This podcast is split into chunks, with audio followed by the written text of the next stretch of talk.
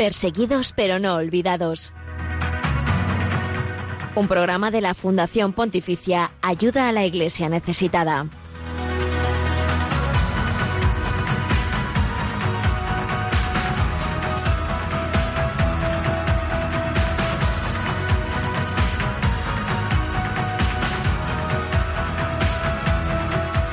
Buenos días, bienvenidos a vuestra cita semanal con la Iglesia pobre y perseguida alrededor del mundo. Comenzamos este Perseguidos pero no olvidados del 26 de marzo de 2019. Estás escuchando Radio María, estás eh, en este programa que es puente de oración, información y caridad con la Iglesia pobre y perseguida en el mundo.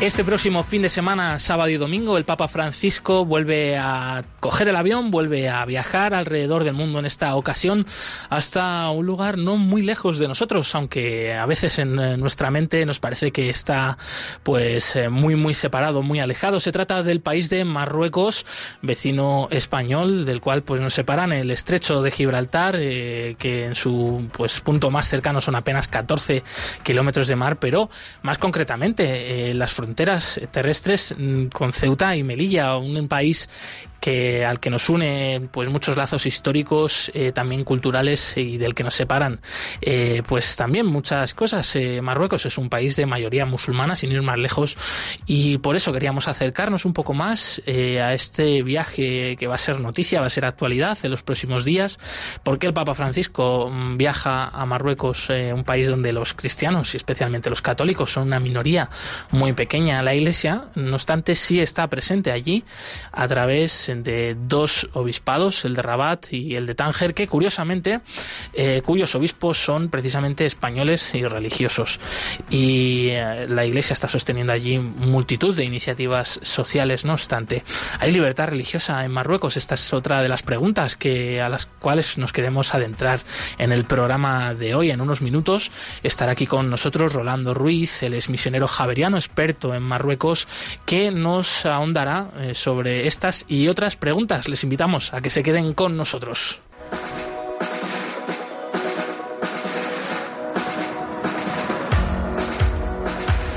Hoy, 26 eh, de marzo, la Iglesia celebra, entre otros, eh, a San Cástulo. Él fue un laico, eh, según la tradición, muy cercano, formaba parte del gobierno del emperador, de uno de los emperadores romanos en el siglo III. A finales del siglo III fue descubierto que era cristiano y asesinado por ello. Por tanto, también mártir. A encomendamos, por supuesto, la Iglesia pobre y perseguida hoy alrededor del mundo, tantos y tantos cristianos hermanos nuestros que siguen eh, sufriendo por su fe. Y también encomendamos el programa de hoy, todas las intenciones de los oyentes de Radio María, muchos de vosotros que estáis incorporándoos en estos momentos. También eh, saludamos ya a aquellos que nos siguen a través del Facebook Live de Radio María. Eh, sois muchos, ya nos vamos poniendo cara, rostro, semana a semana y además que nos escucháis de muchísimas partes de España y también fuera de España. También bienvenidos, gracias por vuestros mensajes que ya nos están llegando. Os agradecemos mucho vuestra presencia y os invitamos a continuar y acompañarnos a lo largo de los aproximadamente 50-55 minutos que estaremos aquí con vosotros. Enseguida escucharemos también al Papa Francisco precisamente hablando de la persecución alrededor del mundo. Es un mensaje que ha lanzado recientemente, hace apenas unos días. Eh, también compartiremos con vosotros un testimonio que nos llega desde Zanzíbar, una isla paradisíaca en el Índico, en la costa africana, cerca de Tanzania, en la cual también allí los cristianos, especialmente los sacerdotes, están sufriendo mucho por la fe. Compartiremos la situación de la libertad religiosa precisamente eh, en Marruecos eh, a la luz del informe Libertad Religiosa en el Mundo 2018 editado por Ayuda a la Iglesia Necesitada y te contaremos también la agenda de los próximos eventos de la fundación de esta fundación pontificia en España. Bien, de nuevo, bienvenido. Estás escuchando Radio María y damos también la bienvenida al equipo del programa Nieves Barrera, compañera del Departamento de Promoción de Ayuda a la Iglesia Necesitada. Bienvenida. Muchas gracias, José. Mm, también eh, damos la bienvenida a Javier Esquina en los controles, hoy acompañado por Valery Giriabi, espero haberlo pronunciado bien. Bienvenidos compañeros. Hola, buenos días. Hola, buenos días. Y nada, pues también antes de continuar te contamos los otros canales para poderse poner en contacto con el equipo del programa.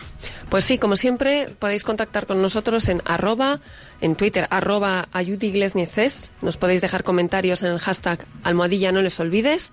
También en Facebook, en Ayuda a la Iglesia Necesitada. Y nos pueden dejar los comentarios en el correo del programa perseguidos pero no olvidados, arroba radiomaria.es.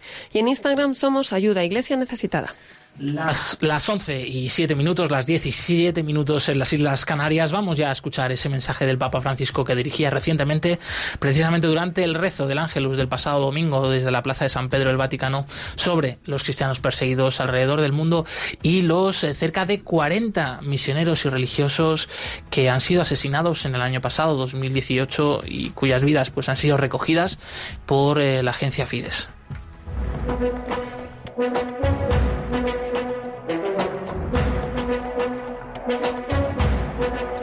En palabras del Papa.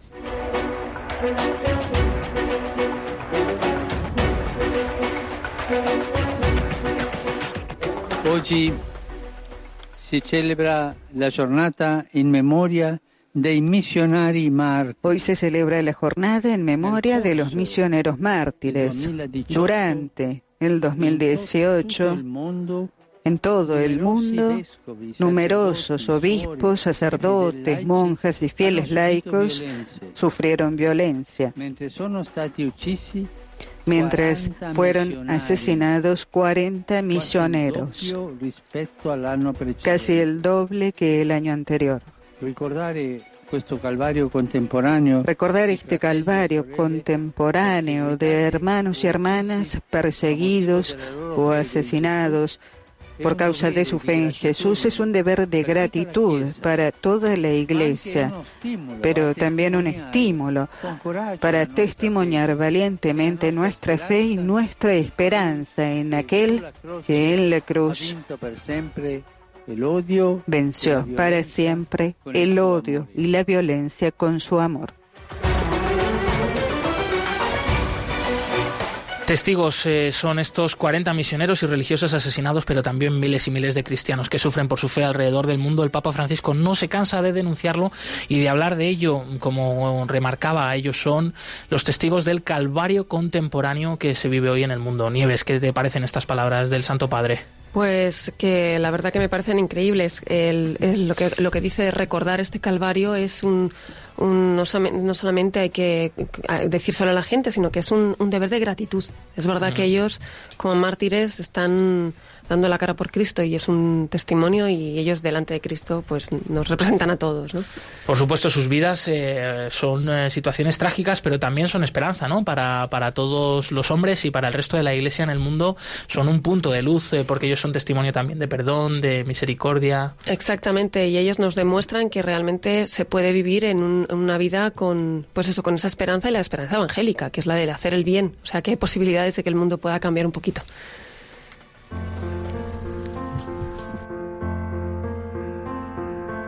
En la Eucaristía recibimos a Cristo en forma de vino y pan, en los necesitados en forma de carne y sangre. Padre Berenfried van Straten, fundador de Ayuda a la Iglesia Necesitada. Es el momento de la actualidad con relación a la iglesia pobre y perseguida en el mundo, esa iglesia que no es protagonista, que no hace ruido, que muchas veces eh, no ocupa titulares en los grandes medios de comunicación, pero nosotros aquí sí queremos que ellos sean noticia.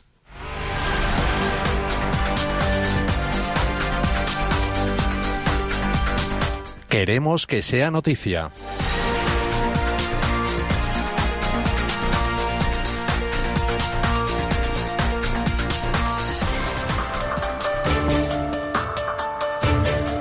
Un sacerdote franciscano capuchino en Camerún. Un sacerdote, se trata del padre Toussaint Dumbaldé, que pertenecía a la comunidad eh, del país vecino del Chad. Se encontraba en Camerún de regreso a su casa tras un curso de formación para sacerdotes en el que había participado en Buar, en República Centroafricana. Al parecer, un grupo de hombres eh, le asaltó durante su viaje de regreso y fue asesinado por arma blanca. Se desconocen los motivos de este ataque y sus asesinos aún no han sido encontrados. La comunidad capuchina en Chad, Camerún y República Centroafricana pide oraciones por su alma. Se reanuda el diálogo entre gobierno y la oposición de Nicaragua. El Papa Francisco pide acercamiento entre las partes y oraciones. La semana pasada se reanudaron las conversaciones entre el gobierno de Daniel Ortega y la oposición para terminar con la crisis política y social que está atravesando Nicaragua. La Iglesia ha tenido un papel activo en buscar el diálogo y una pronta solución, aunque los obispos en último momento desistieron en sentarse en la mesa de negociación, recalcando que su misión era alentar a la Iglesia y que eran otros los responsables y expertos que debían realizar este diálogo. Entre otras cosas, se pide liberar a los presos políticos y reformar la ley electoral para evitar que el actual presidente se vuelva a presentar a las elecciones.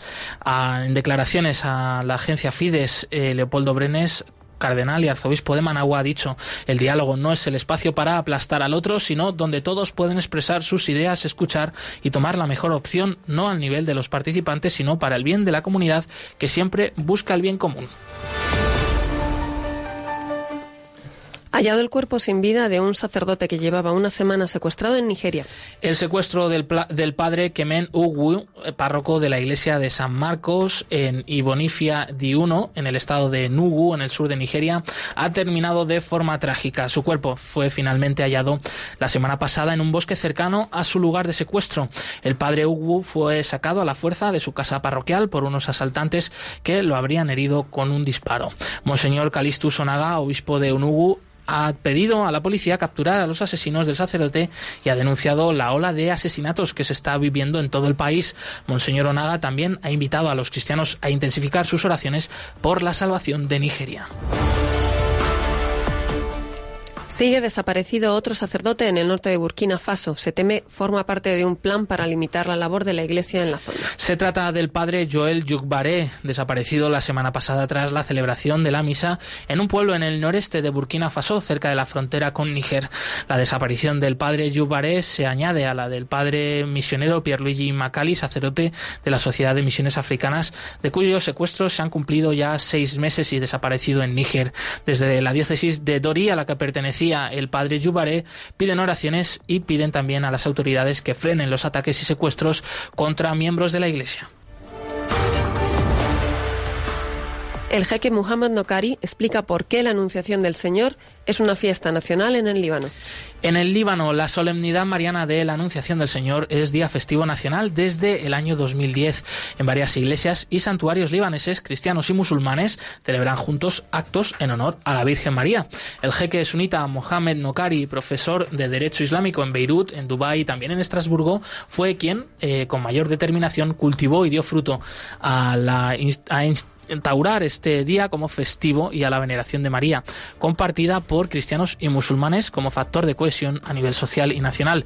En declaraciones a la agencia Fides, Nokari ha explicado que no había impedimentos de naturaleza doctrinal para una iniciativa de este tipo y se pregunta quién mejor que la Virgen María para unir a cristianos y musulmanes.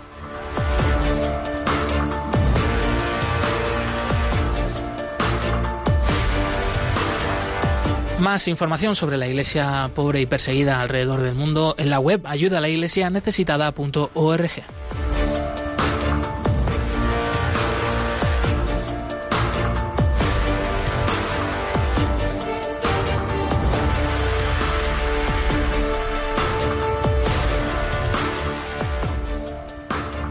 El próximo fin de semana, el sábado y el domingo, día 30 y 31 de marzo, Su Santidad el Papa Francisco va a visitar eh, Marruecos, un país eh, vecino que tenemos eh, muy cerca de nosotros, del cual, no obstante, también nos separan pues muchos elementos.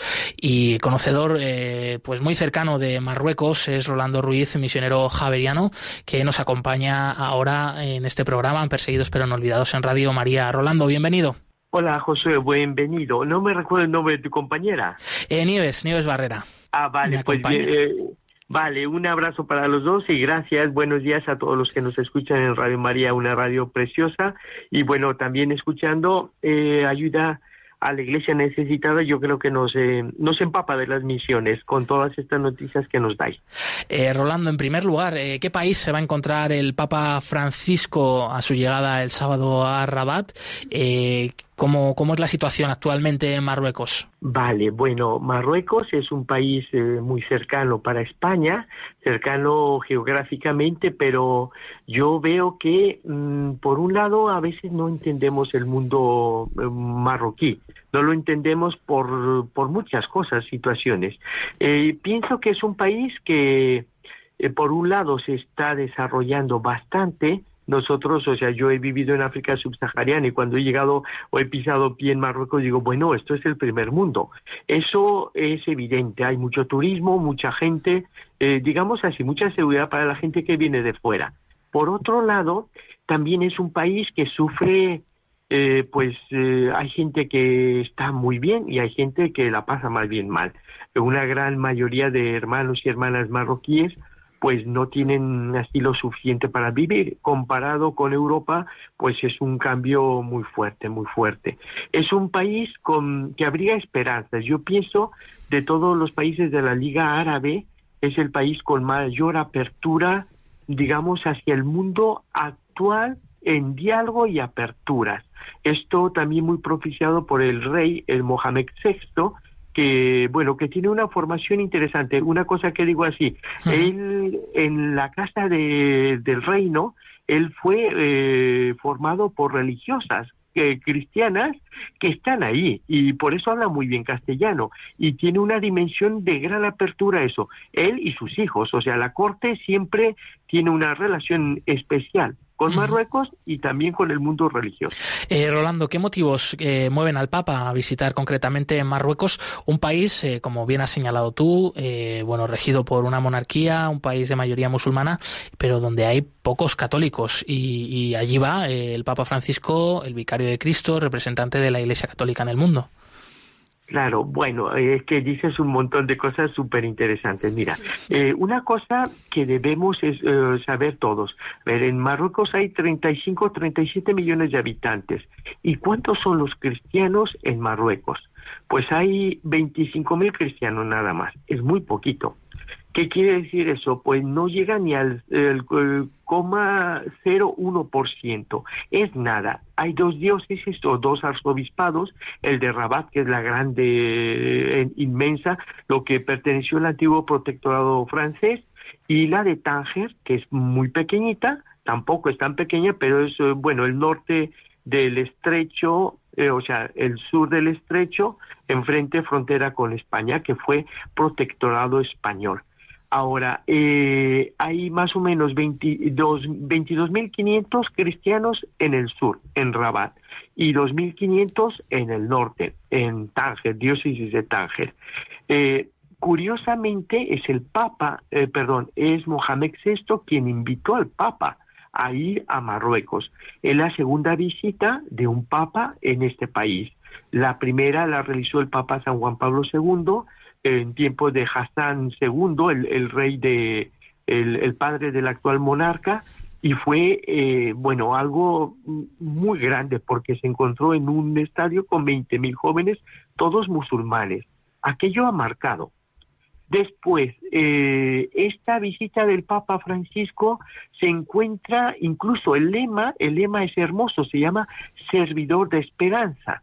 Eh, claro, quien no tiene relación con la iglesia no se entera exactamente de qué es. Hay un, eh, un documento de la CERNA, es la Conferencia Episcopal de la región del norte de África, que son los países de Libia, Túnez, Argelia y Marruecos, y que se reúne así como las conferencias episcopales, bueno, de Europa, se reúne con este título últimamente, se llama Servidores de Esperanza. La Iglesia Católica en los países de mayoría musulmana, ¿qué hace? Es servidora de una grande esperanza. Y el Papa va precisamente a, poner esta esperanza y servidor de esta misma esperanza.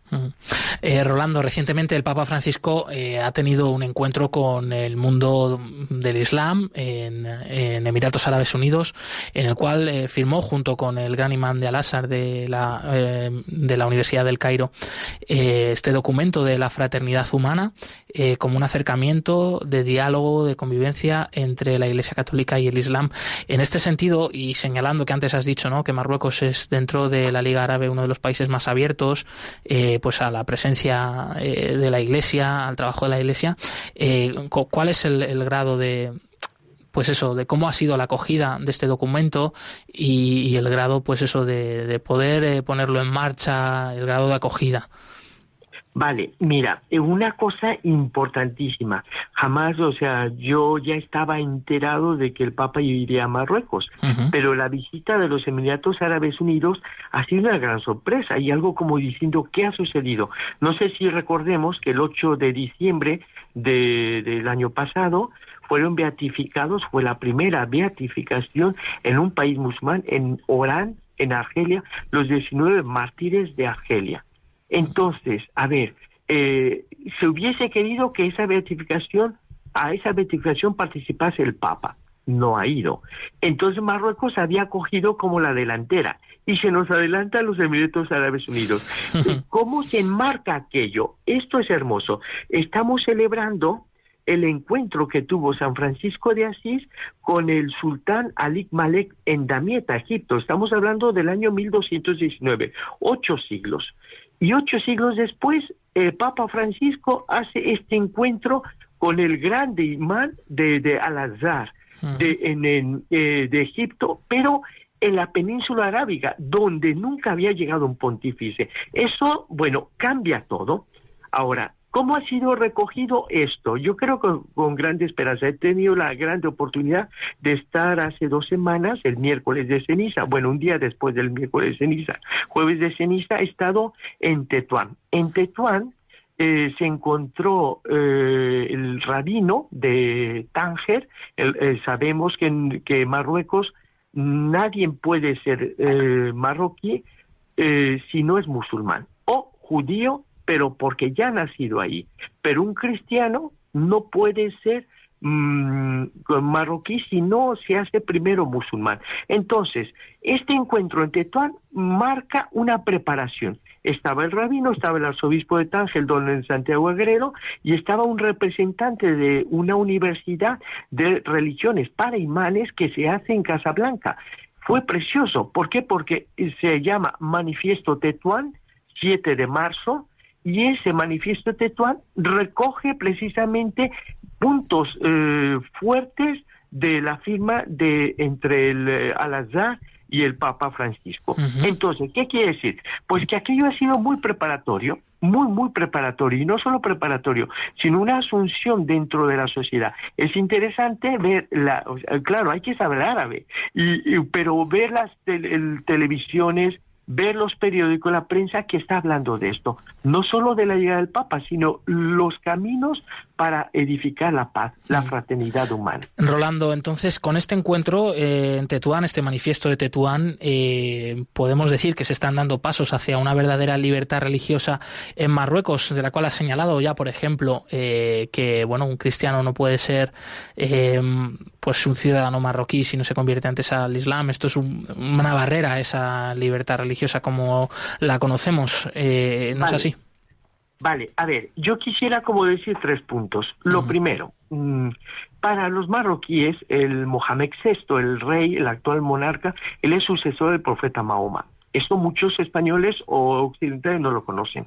Es decir, cuando él se reviste con sus atuendos más bien musulmanes, él no es un jefe de gobierno, es un líder religioso y es el único país, Marruecos, que permite, así, eh, bueno, no es el único país musulmán, pero con estas condiciones que permite que nosotros los cristianos celebremos la Eucaristía ahí, eh, vivamos y además él pide, por ejemplo, hace cinco años, él condecoró a todas las hijas de la caridad por el trabajo que hacían en los hospitales de Marruecos, eh, trabajos de Estado, y pedía que en todos los hospitales estuviesen presentes. ¿Qué quiere decir? Una grande, un gran aprecio hacia la Iglesia Católica. Mm. No podemos bautizar, no podemos evangelizar, no podemos eh, llevar a un marroquí a la fe. Pero hace tres años en Marrakech hubo un encuentro hermoso donde se hablaba desde el punto de vista religioso musulmán que había dar, que dar una apertura a las minorías religiosas. ¿Eso qué nos dice? Pues que hay eh, anticipos y después yo no sé en qué vaya a quedar, me parece que al menos está ahí. Eh, hay algunos marroquíes que se han mm, hecho cristianos fuera de Marruecos y que vuelven y que quieren manifestarse como cristianos aún siendo marroquíes. Puede que esto dé una gran apertura, porque es un encuentro. El Papa va a encontrarse con el rey y con los grandes representantes del mundo islámico, musulmán, marroquí. Eso son aperturas, son grandes cosas. Y por otro lado, hay que decirlo, yo viviendo en Marruecos, bueno, yo no, nunca he vivido, pero he estado largo tiempo es que se nos aprecia muchísimo, se nos quiere mucho. Una de las cosas interesantes es que un marroquí me dice a mí, este, ora por mí, sabe que yo soy sacerdote, ora por mí. En el Islam, como muy ortodoxo, el, el cristiano no ora, no, no, la verdadera oración es la musulmana, pero que a mí un musulmán de a pie, sencillo, me dice, no ora por mí, o que yo le diga, oye, que me voy, yo me voy a la oración. Entonces, sí, sí, ve, reza por mí. A ver, esto es un cambio. ¿Qué significa? Esa hormiguita tan pequeña que la Iglesia Católica en, en Marruecos ha sabido eh, mostrar eso. Creo que tenemos algún eh, problema de conexión con el padre Rolando. Intentaremos eh, recuperar eh, la llamada porque, bueno, aún teníamos algunos interrogantes que hacer, pero sin duda lo que estaba resaltando era muy interesante como este viaje del Papa previo a Emiratos Árabes Unidos, ese documento que ha firmado con el imán de Al-Azhar del Cairo, está repercutiendo también a la situación, el diálogo, el encuentro con el Islam, por ejemplo, en Marruecos. padre Rolando, creo que volvemos a poder hablar contigo. Vale, vale. Oye, José, perdona, porque yo hablo mucho y no pasa nada. sé dónde me quedé. No, no ha sido culpa mía de quererte cortar, ¿eh? te lo prometo. Tranquilo, eh, que yo seguía hablando que sin problema. Pero sí que, bueno, tenemos eh, poquito tiempo. Dos preguntas eh, más, padre. en primer lugar, ¿qué necesidades entonces tendría la sociedad en Marruecos y en particular los cristianos en, en Marruecos? Bueno, eh, yo creo que una de las cosas más bellas es saber que somos hermanos y nos queremos. Eh, mira, en Asila yo me encontré eh, con un artista magnífico y me llamó muchísimo la atención porque entré y vi una pintura donde había una mezquita perdón, un minarete, la torre de las mezquitas, y una torre cristiana, una con la media luna y otra con la cruz. Le dije, ¿y esto qué es? Él me lo dijo, salam, salam. Salam es la paz. Y abajo había dos hombrecitos, los dos desnudos, bueno, desnudos, más o menos. O sea, sin ropa, sin vestigio, así. No tanto el desnudo desnudo. Y yo dije, ¿qué significa para ti? Dice, mira, este, la religión no quita la humanidad. Oh, esto es la paz. Vivir juntos desde la religión. ¿Qué necesita la sociedad? Eso, saberse amada, saberse que viene de Dios, es todo el marroquí. ¿Qué necesita la Iglesia Católica ahí? Bueno, reconocerse también como alguien que viene de Dios y que va a un encuentro. Eso para mí es como un, un icono, un icono precioso. ¿Y qué necesitamos nosotros desde aquí?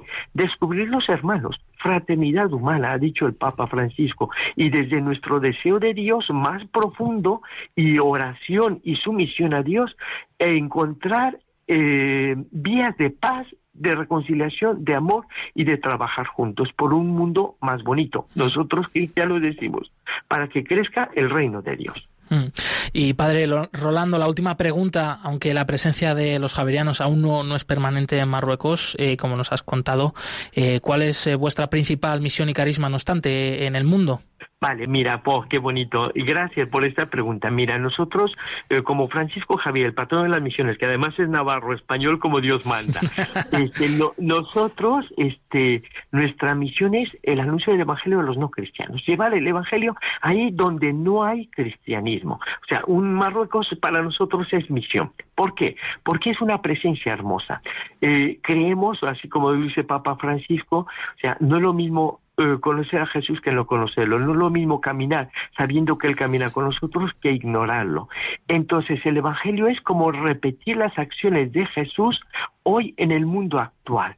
Jesús curaba al leproso, Jesús iba hacia el perseguido, Jesús iba hacia el marginado. Eso es lo que debemos hacer, llevar el Evangelio a los que no han recibido esta gracia del encuentro con Jesús.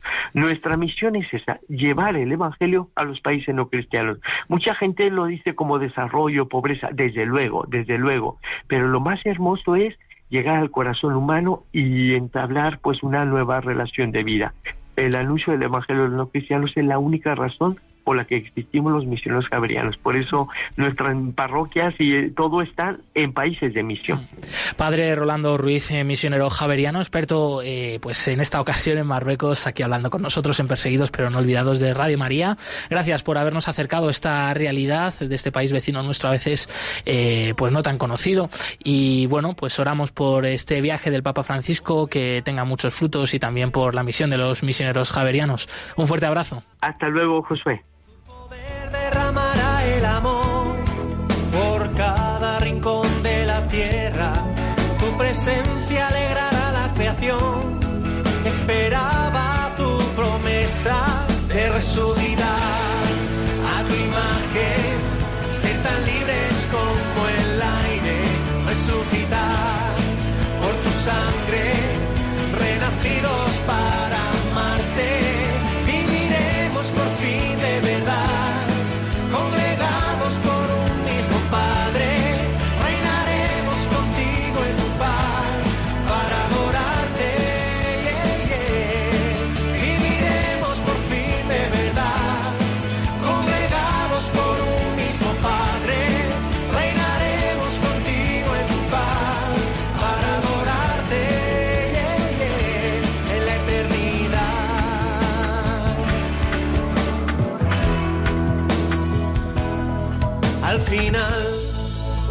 todo esto acabe, resonará la verdad en tus palabras. Hasta el cielo temblará de emoción con la luz de tu mirada. Las semillas que murieron al sol tendrán vida renovada y resucitar a tu imagen, tan libres como el aire, resucitar por tu sangre, renacidos para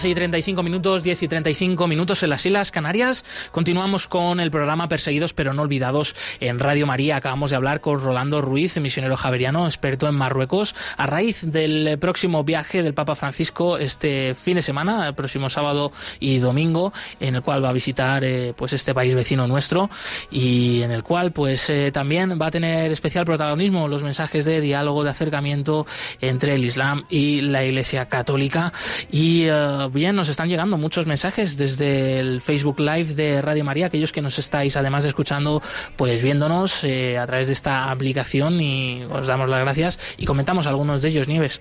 Sí, mira, nos están mandando saludos desde Tampico, Vicente Navarro, desde Taumalipas, en México. Allí nos escuchan. Bueno.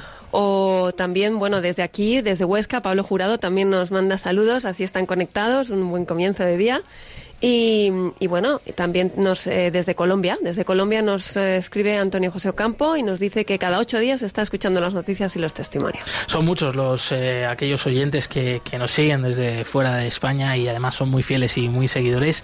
También les recordamos que nos pueden encontrar en, en Twitter arroba ayuda neces, en Instagram ayuda iglesia necesitada, en Facebook ayuda iglesia necesitada y en el correo del programa perseguidos pero no olvidados arroba radiomaria.es. En unos minutos hacia al final del programa abriremos además los micrófonos eh, de la radio para todos los oyentes, aquellos que nos quieran llamar. Enseguida daremos el teléfono de la emisora y que compartáis con nosotros eh, cualquiera de los temas que estamos tratando eh, en el programa, cualquiera de las noticias de actualidad, alguna intención de oración especialmente. Enseguida lo hablaremos de ello. Vamos ahora, es el momento del testimonio de la semana, un testimonio que nos llega desde Zanzíbar, desde la costa del Índico en África.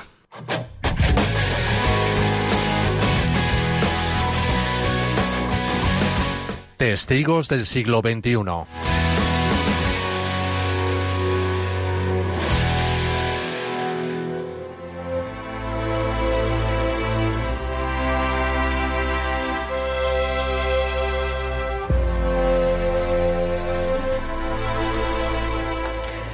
El padre Damas Monfui es un sacerdote católico que trabaja en el archipiélago semiautónomo de Zanzíbar, en la costa de Tanzania, concretamente en la isla principal de Unguja, desde el año 2010. Zanzíbar cuenta con una pequeña población cristiana, a pesar de ser predominantemente musulmán. El sacerdote recuerda la época de terror que vivió en el país en una entrevista con la Fundación Pontificia Ayuda a la Iglesia Necesitada. En 2012, esta comunidad isleña, donde normalmente se vive en paz y armonía, fue testigo de una serie de atentados violentos contra líderes religiosos. Un clérigo musulmán fue atacado con ácido, un sacerdote católico sufrió heridas de bala el día de Navidad del 2012 y otro fue asesinado a tiros en febrero de 2013. En aquellos momentos se estuvieron distribuyendo panfletos que incitaban a la violencia, y algunos de ellos llevaban el sello del grupo islamista radical UAMSHO. Sin embargo, todavía no se ha reivindicado la autoría de aquellos ataques.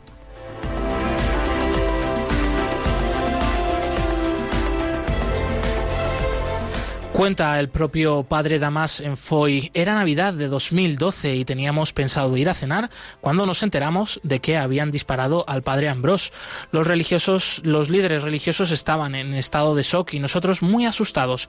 Nos apresuramos a ir al hospital, pero fuimos con precaución ya que en los panfletos se había anunciado el asesinato de los líderes de la iglesia y la destrucción de nuestros templos. Cuando llegamos al hospital, el padre Ambrós todavía sangraba y no podía hablar.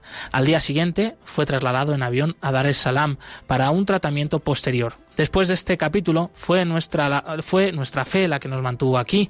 Hubo gente de fuera del archipiélago que nos animaba a irnos, pero como cristianos comprometidos con el Evangelio, desde el principio sabíamos que nuestra misión es sufrir y que nuestras vidas pueden verse amenazadas, pero que no vamos a abandonar nuestra misión. En aquel entonces también se distribuyeron más panfletos en los que se intimidaba a los musulmanes para no permitir la venta de alcohol o la presencia de iglesias. Estos folletos eran anónimos, aunque hoy sabemos quiénes estaban detrás de ellos. Así lo narra el padre Damas Enfoy.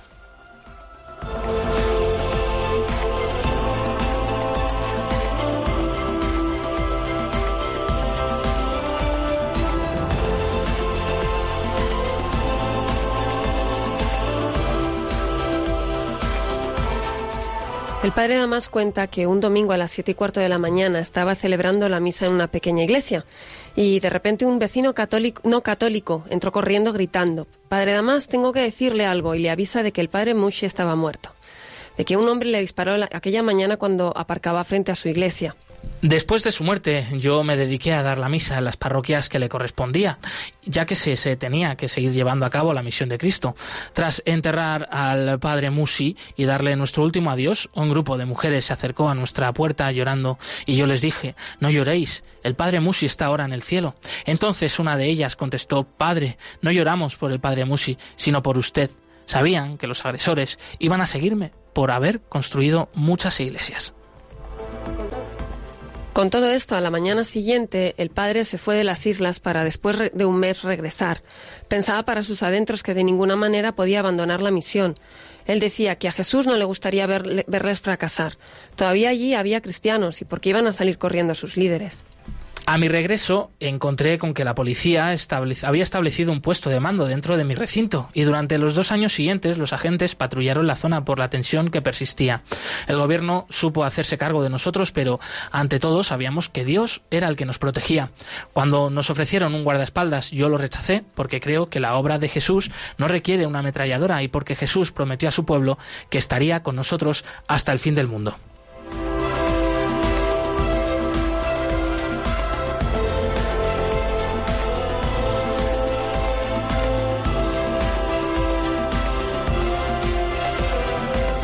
Para terminar, el padre Damasen Foy concluye, pasaron seis o siete meses por un momento que pensamos que era lo peor que había pasado, aunque la vigilia seguía siendo estricta. Sin embargo, en septiembre a un sacerdote le echaron ácido cuando salía de beber su café habitual. Sobrevivió al ataque, pero sufrió heridas muy graves. No podemos hacer como si no hubiera pasado nada de lo ocurrido. Además de los ataques, podrían estar todavía también activos y esto significa que no estamos completamente a salvo. Pero a pesar de todos estos problemas, continuamos con nuestra labor interreligiosa aquí en Zanzíbar. Hablamos con la gente de la comunidad y les decimos que Dios nos creó a todos y nos dio la libertad de creer según nos enseñaron. A los musulmanes se les enseña sobre Mahoma, a los cristianos se les enseña sobre Jesucristo. Todos deberíamos hacer todo lo posible por respetarnos y evitar mezclar la política con la religión.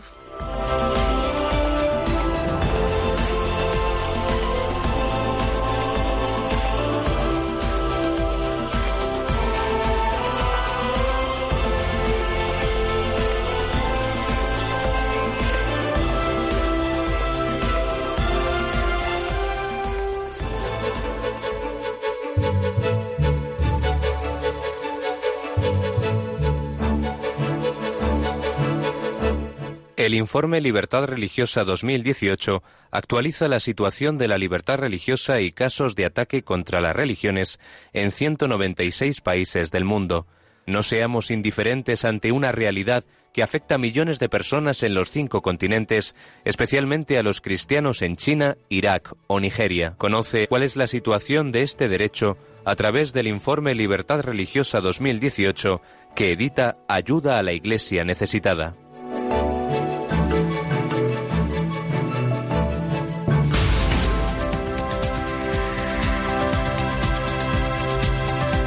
Libertad religiosa en el mundo.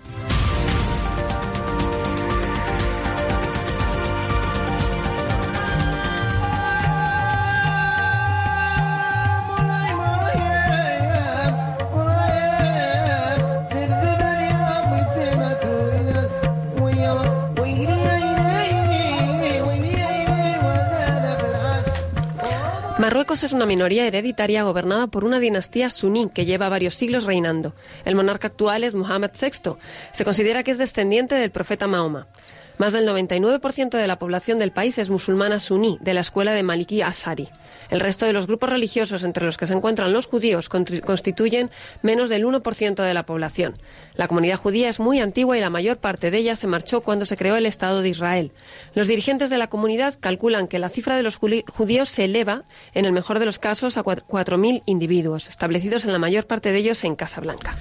La Iglesia Católica estima que el número de cristianos de todas las confesiones asciende a cerca de 40.000 individuos. 30.000 serían católicos romanos y el resto protestantes. Otras eh, fuentes reducen la cifra a unos 5.000. La inmensa mayoría de los cristianos son extranjeros. Utilizan las iglesias construidas durante el protectorado francés a principios del siglo XX y no está claro cuántos ciudadanos musulmanes se han convertido al cristianismo. Hay quien apunta que en torno a 8.000. En el país viven pequeños grupos también de musulmanes chiíes y bajáíes. Según la Constitución marroquí, Marruecos es un Estado soberano musulmán. El artículo 3 declara que el Islam es la religión del Estado, que garantiza a todos el libre ejercicio de sus creencias. La Constitución prohíbe a los partidos políticos enmiendas parlamentarias o constitucionales contrarias al Islam. El Parlamento Europeo reconoce que la libertad religiosa está consagrada en la Constitución de Marruecos, pero añade que los cristianos y sobre todo los musulmanes convertidos al cristianismo se enfrentan a muchas formas de discriminación y no, no se les permite poner un pie en la iglesia. Conforme al artículo 220 del Código Penal de Marruecos, los no musulmanes tienen estrictamente prohibido hacer proselitismo, es decir, hacer flaquear la fe de la población musulmana. El gobierno restringe también la distribución de materiales religiosos no musulmanes. El planteamiento del Gobierno consiste en considerar al Islam suní como servicio público a la vez que como sistema de creencias. Conforme a las nuevas medidas de seguridad, ahora el Gobierno vigila todos los sermones del viernes. Entre otras eh, providencias adicionales, destacan estas. La investigación de todos los imanes a los que se les exige aprobar un curso de certificación para poder dirigir la oración de los viernes, Todas las mezquitas tienen que cumplir una normativa de seguridad y está prohibido su uso como edificios públicos. La normativa impuesta por el Gobierno también afecta a la formación religiosa y a la designación de mujeres como muchidas o representantes secundarios en el seno de las comunidades musulmanas.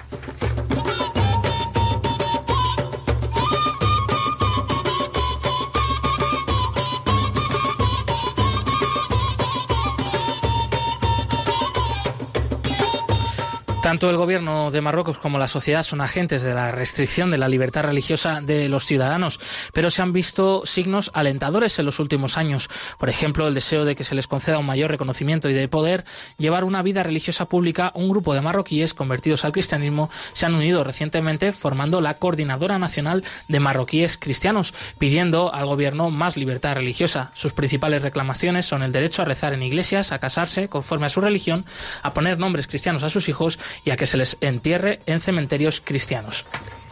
A pesar de que hay indicios de que la libertad religiosa está ganando terreno en el país, los expertos se preguntan si la campaña gubernamental contra el yihadismo es contraria a los cambios sociales del país. Ante un evidente cambio en la sociedad hacia el conservadurismo islámico, expertos como el politólogo marroquí Abdesalam Magarrui coinciden en que la dirección general del país no se corresponde con la idea de que Marruecos está esforzándose en desarraigar las ideologías extremistas.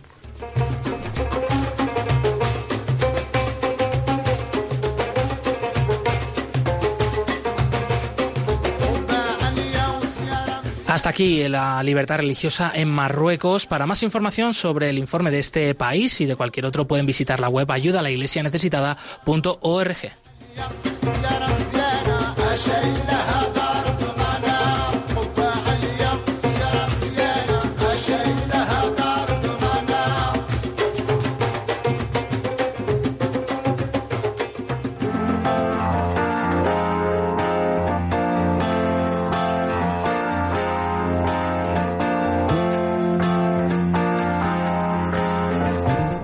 cerca de ti.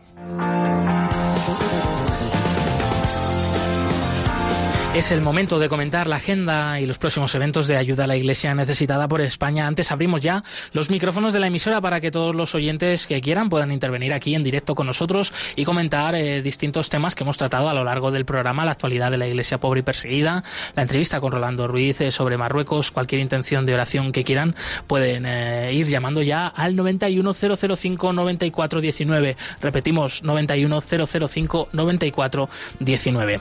Y en primer lugar, sobre la agenda de los próximos eventos de radio de ayuda a la Iglesia necesitada en España.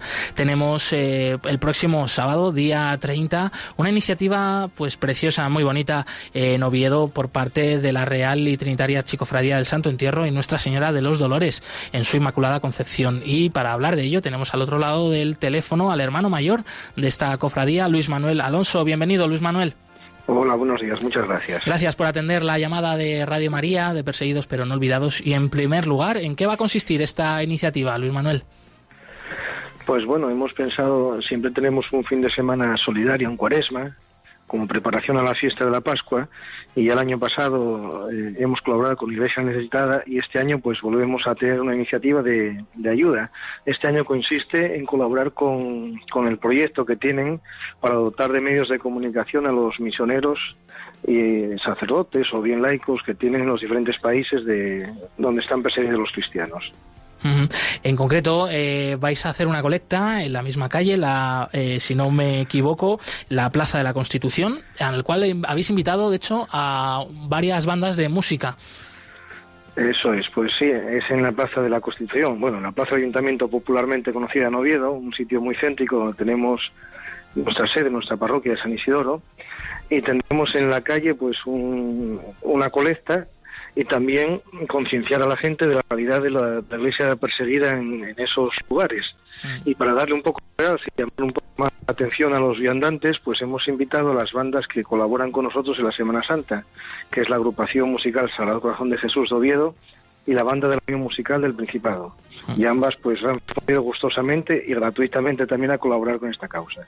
Pues todos aquellos que quieran colaborar, que nos estén escuchando, ya saben eh, que además eh, de poder ayudar en esta iniciativa estupenda que desarrolláis desde vuestra cofradía, Luis Manuel, pues también pueden eh, escuchar esa ese pequeño concierto de estas dos bandas de, música. Eh, recordamos eh, los datos, eh, se trata del próximo sábado 30 de marzo en la Plaza de la Constitución, la Plaza del Ayuntamiento de Oviedo, pues esta colecta, información, concienciación sobre la Iglesia pobre y necesitada, pobre y perseguida en el mundo y también pues esta actuación de estas dos bandas de música que van a acompañar a la Real y Trinitaria Chicofradía del Santo Entierro y Nuestra Señora de los Dolores. Luis Manuel Alonso, hermano mayor de esta Cofradía. Muchas gracias por haber compartido con nosotros. Muchas gracias a vosotros. Un fuerte abrazo. igualmente.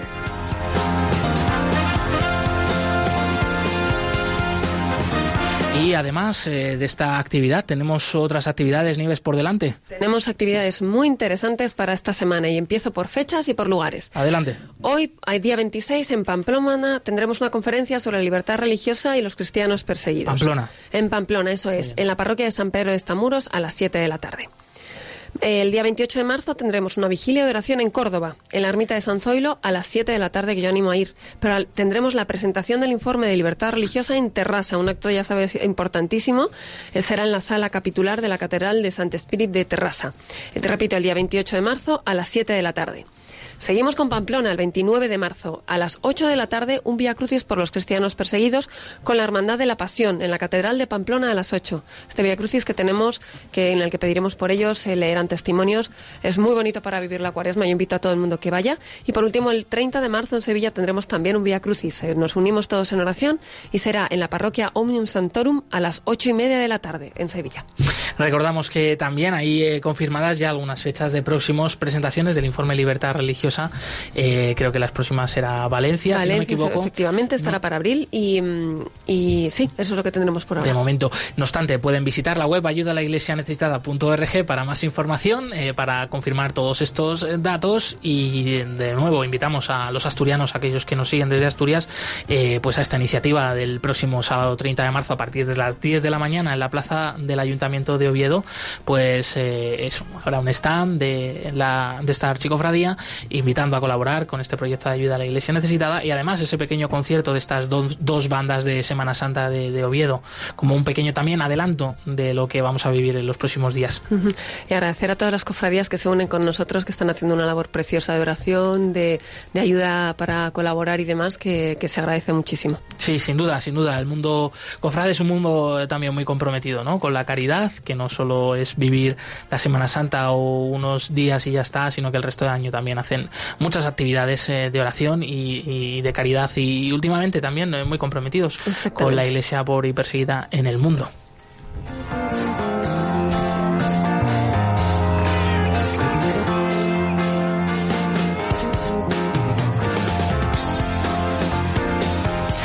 Pues hasta aquí el programa de hoy, sintiéndolo mucho, tenemos que despedirnos, se nos acaba el tiempo. Recordamos que hemos hablado con Rolando Ruiz, misionero, misionero javeriano, eh, que nos ha hablado sobre Marruecos. A raíz de la próxima visita del Papa Francisco el próximo sábado y domingo a este país vecino nuestro, cuál es la situación de la Iglesia allí, quiénes son los cristianos en Marruecos, eh, hay libertad religiosa en Marruecos y también hemos tratado la actualidad de la Iglesia pobre y perseguida en el mundo, hemos hecho un repaso de la libertad religiosa precisamente en Marruecos a la luz del informe Libertad Religiosa en el Mundo y te hemos traído la agenda de los eventos de ayuda a la Iglesia necesitada y ese eh, testimonio increíble del sacerdote Damas Enfoy de Zanzíbar, eh, una isla paradisíaca en el Océano Índico, en la costa africana, en la cual eh, la Iglesia también sufre persecución. Puedes volver a escuchar todos estos temas, todas estas historias en el podcast de Radio María. También les recordamos que estamos en el correo del programa Perseguidos pero no olvidados arroba radiomaria.es.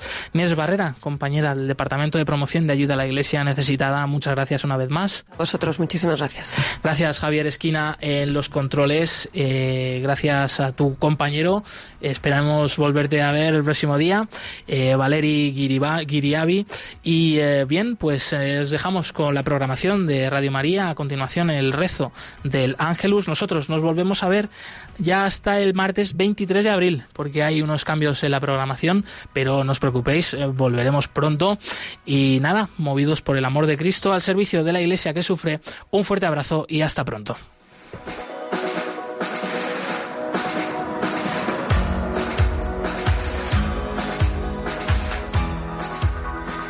Han escuchado en Radio María Perseguidos pero no olvidados, con Josué Villalón.